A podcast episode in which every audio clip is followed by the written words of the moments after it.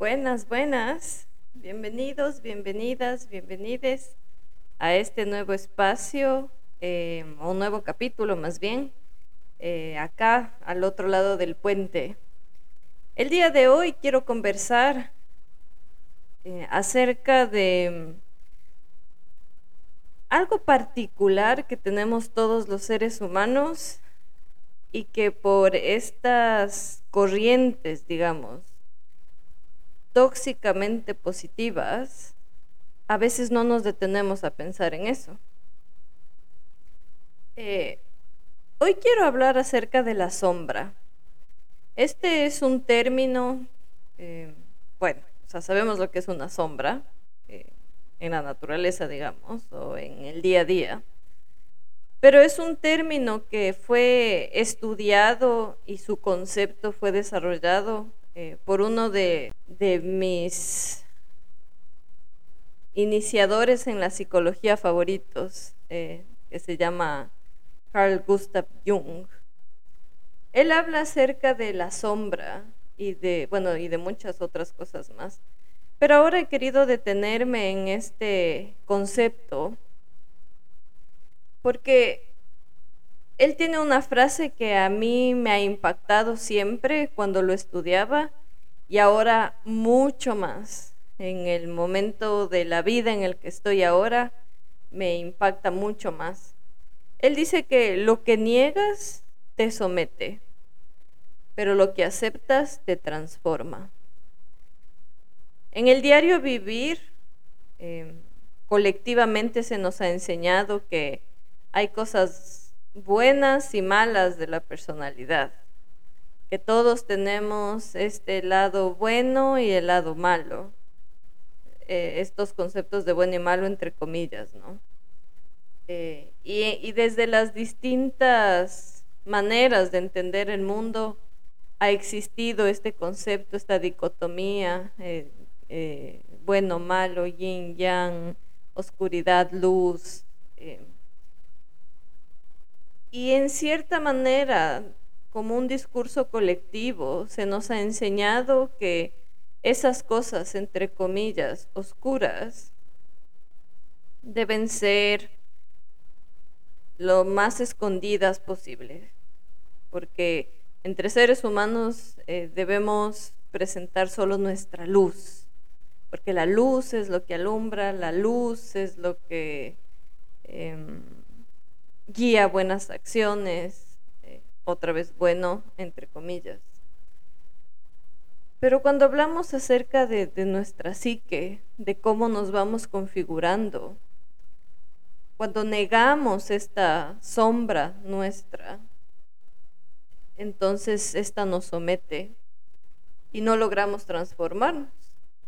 Porque nadie se ilumina fantaseando figuras de luz, decía Jung.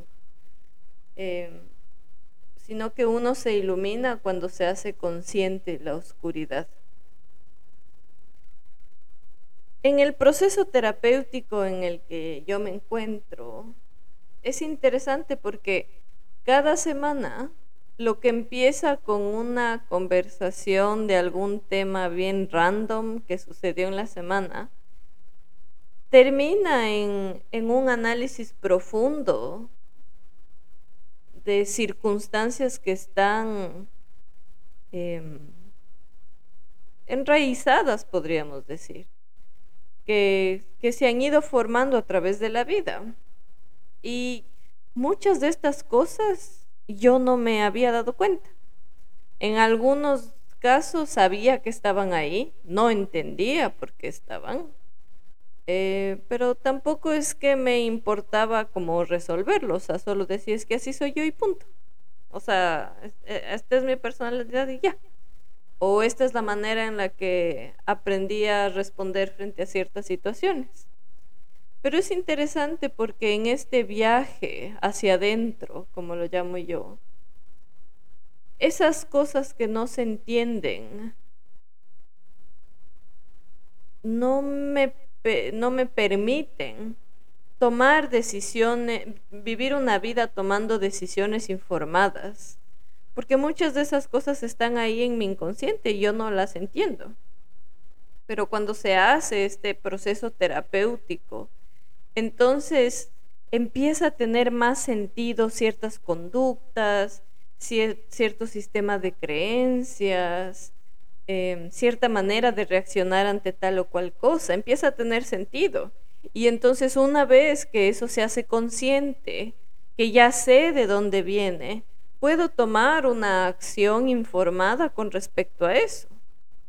Y de esa manera vivir en la medida de lo posible, actuando lo más consciente posible que se pueda y no tan inconscientemente. Jung también decía que nuestro trabajo con la sombra consiste en desenmascararla, porque claro, está ahí en el inconsciente eh, y tiene muchas máscaras. Entonces consiste en desenmascararla, en concientizarla, decir, ok, sí, esto es así, esto existe, y reconocerla como propia y, decir como, sí, esto es parte de mí. Entonces, esta es la tarea para continuar con ese proceso de largo camino que se llama la individuación. Él hablaba de la individuación como este proceso en el que llegamos a ser individuos, en el que llegamos a ser nosotros mismos, únicos, más allá de las herencias familiares que tengamos, más allá de lo que la cultura nos ha puesto, que lo que la colectividad nos ha interpuesto, es, es ese proceso de ser realmente quienes somos. Esto no significa que hay que eliminar estas herencias generacionales o hay que eliminar lo que la cultura y la colectividad nos ha enseñado. No, no, no. Eh, sino que cuando se da este proceso de individuación tomamos todas esas cosas que antes estaban inconscientes, las hacemos conscientes y decimos, ok, ¿qué voy a hacer yo con esta información? ¿Qué, acciones puedo eh, coger con esta información? Y para ejemplificar este punto, quiero conversar acerca de, la película eh, de Disney que sacó hace poco, eh, que se llama Red, em, porque considero que es una película que además de tocar temas eh, tabús como la menstruación, como em, eh, estos temas culturales de, desafiar, digamos, a, a, las figuras parentales, em, son temas que no se han topado en los dibujos animados, poniéndolo así. Y cuando veía esta película, es interesante porque todo versa, les, les animo a verse totalmente. Y todo versa en la historia de este personaje eh, llamada May, que es una niña de 13 años, eh, que, que, tiene su, su madre, digamos, bastante controlando su vida a pesar de que ella al inicio dice, no, yo la estoy controlando, yo soy la que maneja mi vida, yo soy la que toma las decisiones. Pero el rato en que mamá dice algo, ahí, ahí fue todo. O sea, se acabó el, el yo soy súper independiente, yo tomo mis decisiones, así, no. O sea, y ahí se ve claramente cómo este rol materno em, tiene eh, muchísimo poder, digamos, en, en la vida de May. ¿no? Y bueno, May es una adolescente de 13 años, pero es interesante porque aún adultos como yo de 36 años podemos estar eh, envueltos en esa dinámica de las herencias familiares. Y estas historias familiares, eh, eh, es, esta película es como un ejemplo de cómo estas nos configuran y que claro, y que estas adicionales a muchos factores que, que, vamos aprendiendo, digamos, en el camino, frases como, es que tú eres igualito a puntos, puntos suspensivos. Es que cuando seas mamá me vas a entender puntos, puntos suspensivos. Es que tú eres igual de charlatán que puntos, puntos suspensivos. Este tipo de frases generan un mandato inconsciente que haciendo un análisis profundo en la terapia, se pueden ir encontrando estos como mensajes un poco subliminales, si cabe la palabra, eh, dejando toda la mística de lado. Subliminal en el sentido de que se han repetido tantas veces que ahora ya es algo automático y que nos lo creemos. En esta película está em, ejemplificada la sombra en, este panda rojo, ¿no? Le llama. En el que toda la, generación de la eh, bisabuela de May, la abuela de May, la mamá de May, las tías de May, todas ellas le tienen a su panda, a su rojo panda, eh, eh, en un como talismán ahí escondidos. Porque cada vez que una de las mujeres, y hablo solo de las mujeres porque no hay figuras masculinas ahí, a excepción del papá de May, cuando, las, cuando una de las mujeres se aproxima a cierta edad, que se entiende que es cuando empieza la menstruación, es necesario que este panda rojo sea encerrado en ese talismán. Pero el panda rojo está ejemplificado como algo que hay que esconderlo, como algo que es incontrolable, como algo que no debe ser presentado a la sociedad, como algo que es malo, como algo que es oscuro y que eso hay que esconderlo a toda costa. Y en medio de la película se ve este discurso de, del miedo, de que si, es que si es que tú no lo escondes, tu madre va a sufrir, le dice la abuela a May. Em, si es que tú, si es que tú no te, no le encierras a este panda, em, vas a sufrir y vas a acarrear em, maldiciones, eh, utiliza como esta palabra, eh, y vergüenza a tus ancestros. Entonces, esta película ejemplifica este, este tipo de conceptos que se van pasando de generación en generación. Y que claro, el, panda rojo, el inicio del panda rojo en la película, eh, en los ancestros era porque necesitaban protección, porque les estaban atacando. Entonces, la, la matrarca, digamos, o la, la jefa de la, que estaba en ese tiempo en, el pueblo, digamos, ella decide hacer como un pacto, digamos, con, sus dioses y les dice como que le den la fuerza para poder eh, cuidar a su, a, su familia, porque les van a matar. Y entonces a ella se le da este panda rojo y con este panda rojo liberan a la familia. Pero después de muchísimos años, cuando llega a May, este panda rojo ya no es símbolo de protección y orgullo, porque los tiempos cambian, las sociedades cambian, la colectividad cambia, las historias familiares cambian. Y ahora este panda rojo es algo a lo que hay que esconderlo, es algo a lo que hay de que hay que eliminarlo y como no se puede eliminar, entonces le vamos a poner como en un, en un talismán. Y nunca más eh, lo vamos a mostrar. Pero claro, May se encuentra en su propia individualidad, en una situación en la que ella logra encontrar un uso al panda rojo eh, y le ayuda a conectarse con sus pares, eh, le ayuda a encontrar un sentido, a trabajar en pro de una tarea que, que ella se, se pone con sus amigas, que no la voy a contar más para que se vean la historia. Entonces para ella el panda rojo ya tenía otra significación y sin embargo tenía todavía este peso de la herencia familiar en el que había que eliminarse.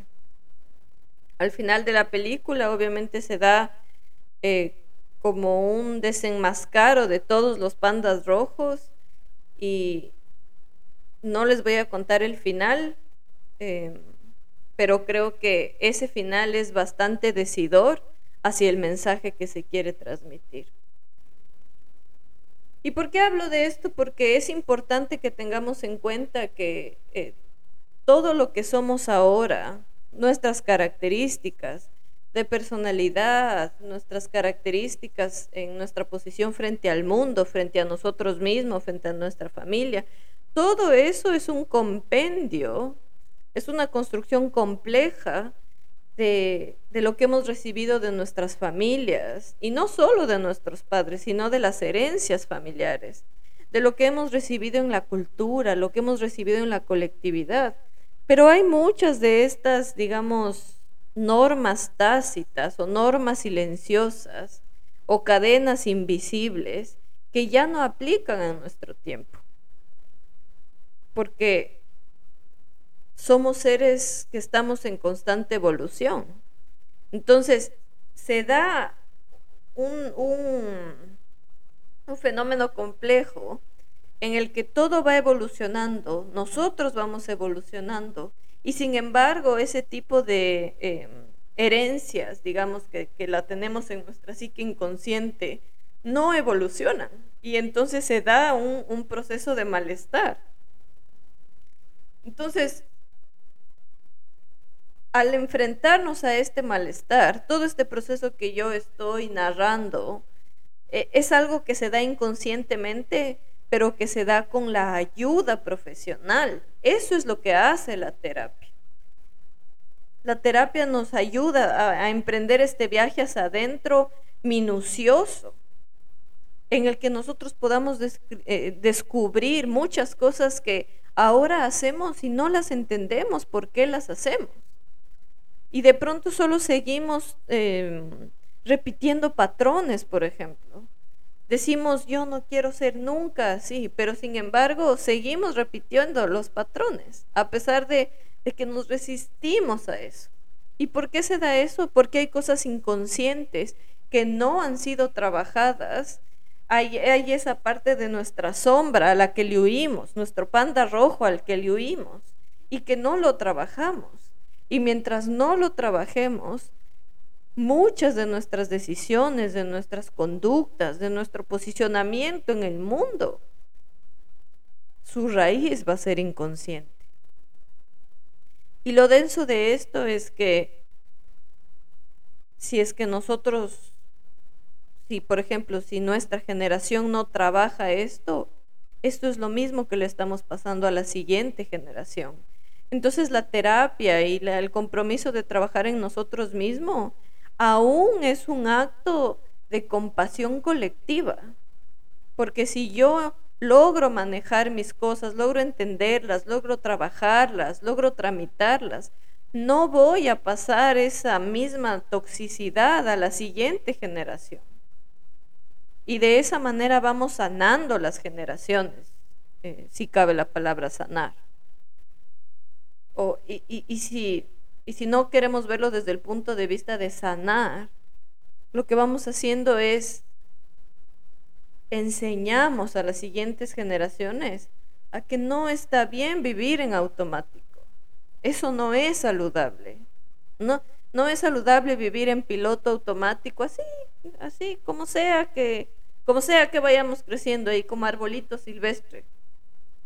Sino que tengamos como este proceso terapéutico en el que eh, podamos tener conversaciones profundas que duelen, porque duele, hijo de madre,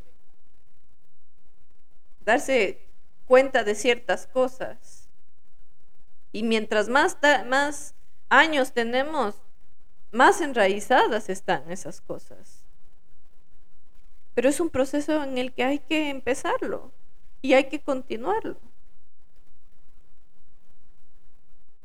A veces, a pesar de que todo evoluciona, la, tecnología evoluciona, la manera de comunicación evoluciona, el COVID nos ha enseñado y nos ha dado un salto de evolución increíble. Pero sin embargo, cuando no trabajamos en nosotros mismos, en este viaje hacia adentro, nos vemos atrapados en un sistema de creencias, de dichos, de refranes, de historias que eran útiles en otro tiempo, pero ahora ya no son útiles eh, necesariamente.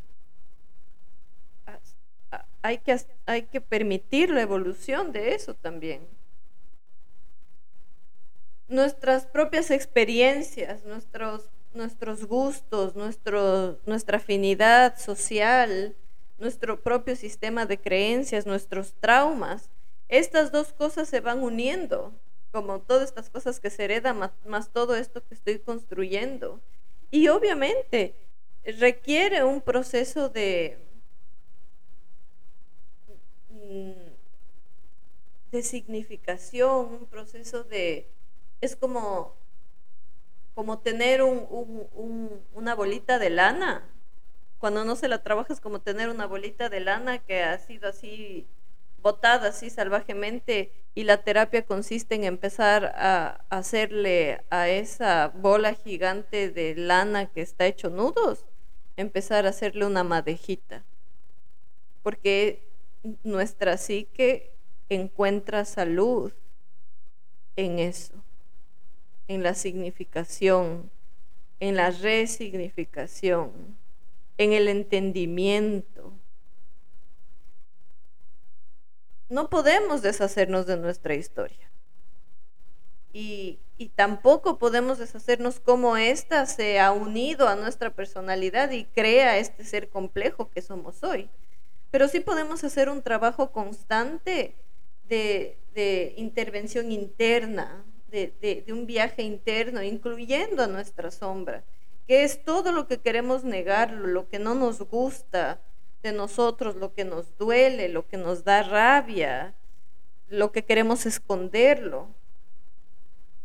Si podemos hacer este trabajo constante también con nuestra sombra, abrazarle a nuestra sombra y hacerlo consciente, Así vamos a ser capaces de reconocer y ser, y, de reconocerle a esta sombra y que ésta sea uno más de nuestros recursos. Que, que ya, ya, no, ya no sea parte de los, es que no sé por qué soy así, es que no sé por qué reacciono así, es que no sé por qué hice esto, es que no sé por qué siento esto. Cuando nosotros trabajamos en nuestro inconsciente, digamos, también en nuestra sombra, en nosotros mismos, con ayuda profesional. Esto va a evitarnos que sangremos en otras personas, porque a veces tenemos nuestras heridas, no a veces, o sea, tenemos nuestras heridas, pero cuando no las trabajamos, sangramos sobre otras personas que no tienen nada que ver con eso. Y eso no es justo para esas personas y para nosotros. Eh, porque lo que hacemos es proyectar en otros nuestros propios malestares. Este, algo tan sencillo como, ay, esa persona me cae mal, no sé por qué, pero solo le veo y me cae mal. Ahí hay un malestar propio que necesita ser trabajado, porque se está proyectando en la otra persona algo que tú estás sintiendo. Definitivamente cuando hacemos este proceso habrá más luz para caminar por la vida de una manera lo más informada posible.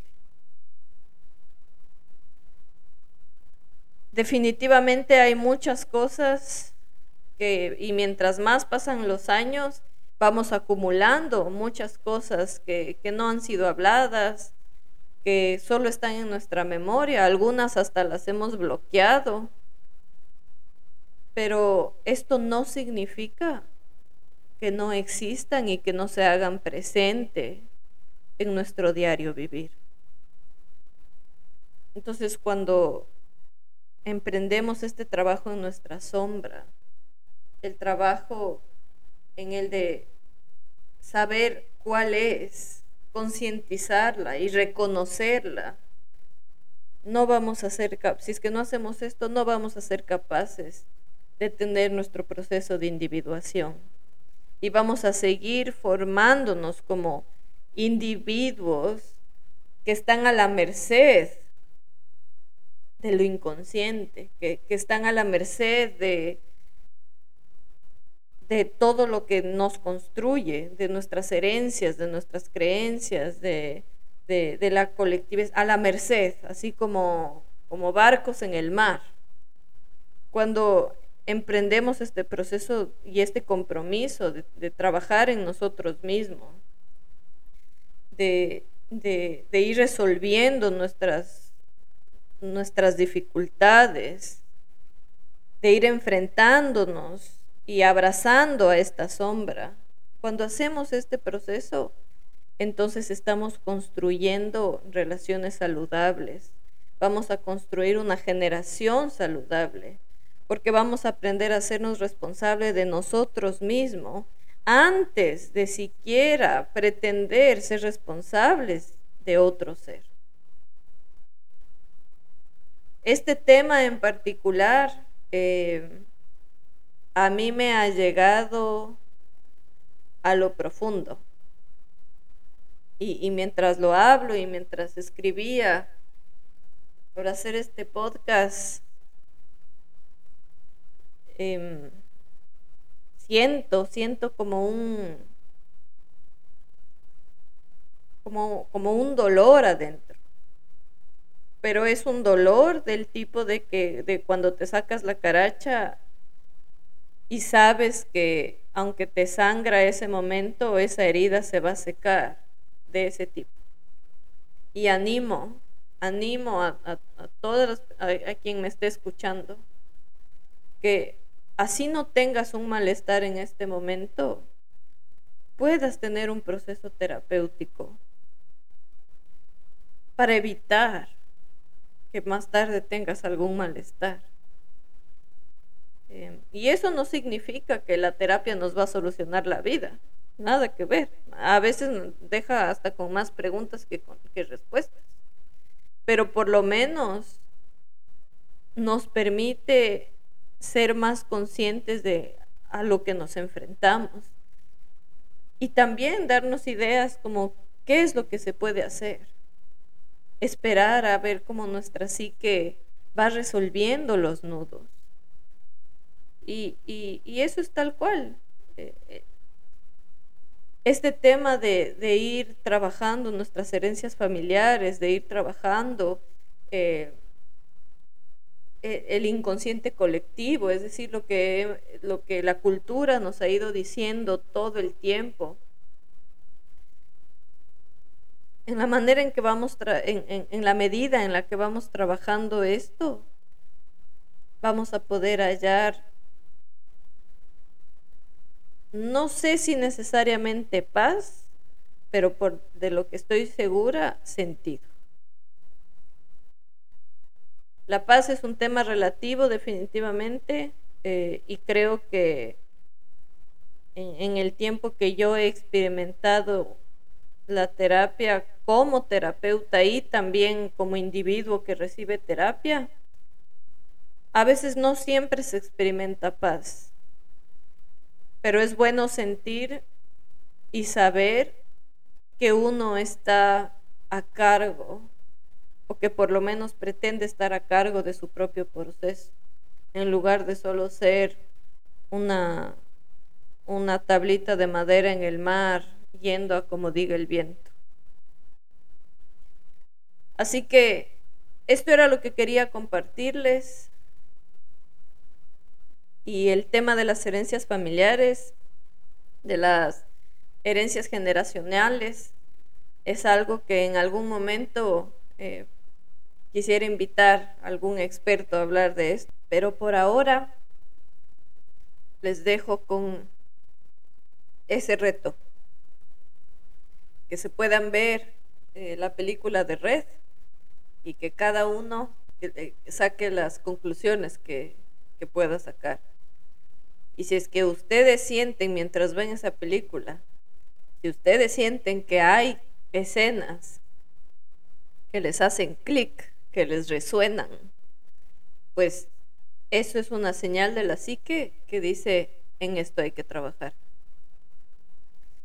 Nuestra psique tiene un elemento de conservación y por eso es que el inconsciente siempre nos mandará señales, nos comunicará lo que es necesario trabajar por nuestro bien, por poder vivir una vida lo más informada posible.